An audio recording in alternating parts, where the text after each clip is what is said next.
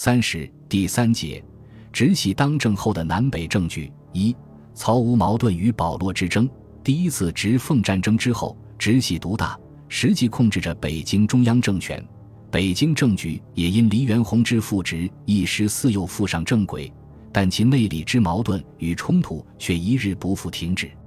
不但旧有的中央与地方、南与北、北洋军阀内部各派系间的矛盾依旧，而且新的矛盾还在不断产生。尤其是直系内部因曹锟和吴佩孚的矛盾而形成保罗之争，成为影响此时北京政治的主要因素。直系虽为北洋军阀三大派系之一，但在其形成过程中一直有南、苏、鄂、赣、北、直、鲁、豫之别。其首领冯国璋较为低调，且又早逝，内部关系不似皖、奉两系那般紧固密切。即指曹锟。吴佩孚以武力征讨而崛起，代理大总统冯国璋早逝，苏都李纯自杀，鄂都王占元被逐，赣都陈光远示威，北派力量才在直系中占据了优势。曹锟、吴佩孚统帅直系力量在第一次直奉战争中胜利后，直系力量得到大扩张，他们在直系中的领袖地位亦无人可敌。但曹锟虽为直系最高领袖。此时却基本不直接领军，而是依靠吴佩孚为他南征北战，他本人则一心希图成为大总统，过把总统瘾，满足虚荣心。有人论之为曹锟一生慵懒，为直系偶像式之首领。然偶像非一无足取也，用不着时并不碍事，用得着时可比一尊活菩萨。盖曹与段祺瑞、王士祯。段芝贵等同为袁世凯所办北洋武备学堂学生，资望颇高，为人蔼然可亲，深得直系诸将领之爱戴。直系实际领军的吴佩孚能征善战，有一统天下的野心，但却不能统领直系所有的军事力量，也不是直系共同拥戴的政治领袖。曹锟与吴佩孚在一些问题，如推举总统等方面意见并不一致，但隔于历史与个性。吴佩孚对曹锟保持以下事上的尊重、礼遇及效忠，而曹锟对吴佩孚也能大度容忍并容纳其不同意见。两人关系的融洽，对维系直系团结与团体利益有至关重要的作用。吴之能出奇制胜，要亦由曹之大体信任，故能内外和谐，内无问题可以专力作战。不过，第一次直奉战后，情势有了变化。直系之权力可以揽持中央政局，曹植总统欲望突生，短期欲其实现，而无以时局之顾忌，不欲其具行。于是迎合一职者，又从而为排挤倾轧、分裂之机，乃其矣。吴佩孚在其驻节地洛阳招贤纳士，插手政治，一方面公开标榜军人不干政，军人以服从为天职。另一方面，则频频对北京内阁之更换以及政府之政策表示意见，俨然政府之太上皇，难免有功高震主之势，使曹锟心生芥蒂。而且，曹吴身边左右人等各有企图，各拥其主，都想在政治上发号施令，满足个人及小集团利益。他们在曹吴身边的挑拨构山，制造双方的恶感，离间双方的关系。尤其是吴佩孚与曹锟四弟曹睿意见甚深，曹锟夹在中间，不能制止双方，于是影响基于政局。由于曹锟、吴佩孚分别以直鲁豫巡阅使与副使的名义驻节于保定和洛阳，因此曹吴身边人的政治集合又被称为保派。保派在结合金派后，又称金保派与洛派。在第一次直奉战后。保派与洛派之间围绕一系列问题产生矛盾摩擦，暗中以致公开较劲，形成保洛之争，并直接影响到直系控制下的北京政局。直系内部的矛盾分歧自奉系失败、黎元洪复职后便已开始，其中心在于对所谓最高问题的态度，而其表现则为愈演愈烈的隔潮。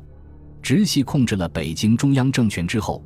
曹锟急于取代黎元洪登上总统宝座，他常对左右说：“北洋系袁世凯、冯国璋都当过总统，现在该轮到我了。”而吴佩孚虽不反对曹锟当总统，但觉得时机尚未成熟，认为应似实现全国统一后再行此举，必可水到渠成。直系中的保派多为曹锟的直接下属，他们投其所好，加紧最高问题的进行，尤其需要控制北京政府，以利操作。拥护吴佩孚的洛派则对此不以为然，也在积极插手北京政府的组成。而曹锟谋求早日当总统的企图，又与还想在总统位上待下去的黎元洪发生矛盾。为了延续自己的政治生命，黎元洪自然偏向于部主立即选总统的洛派，从而使直系间的保洛矛盾又深入府院关系的复杂因素。加以内阁组成循例需国会通过。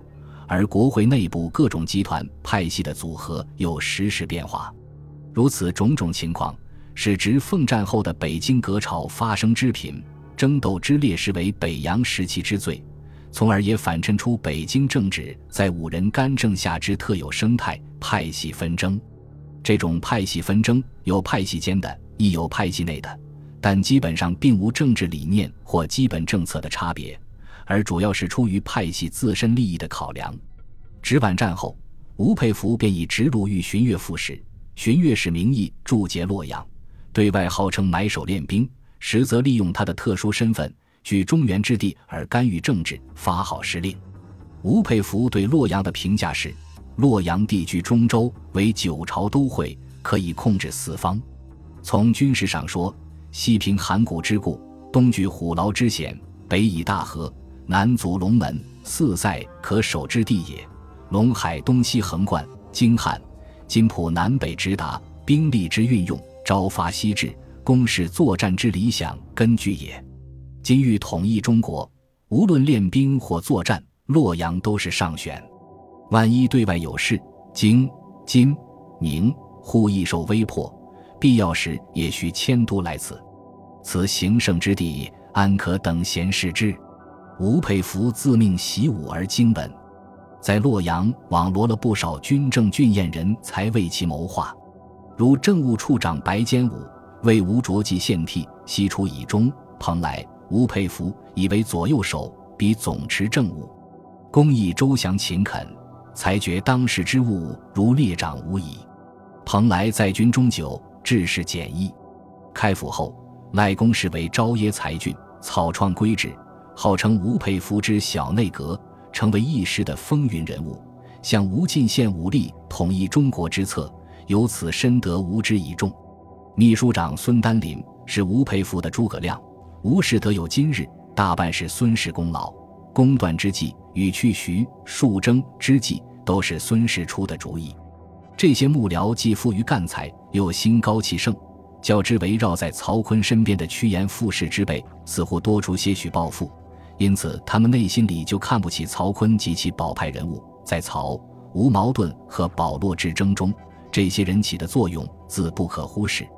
吴佩孚驻节洛阳的几年间，经络道上，各方人士往来不断，上自总理、部长，下至督军、省长，乃至议员、政客、各方代表、士绅、文人等等，纷至沓来，请示报聘者有之，图谋私利者有之，而无论是什么来头。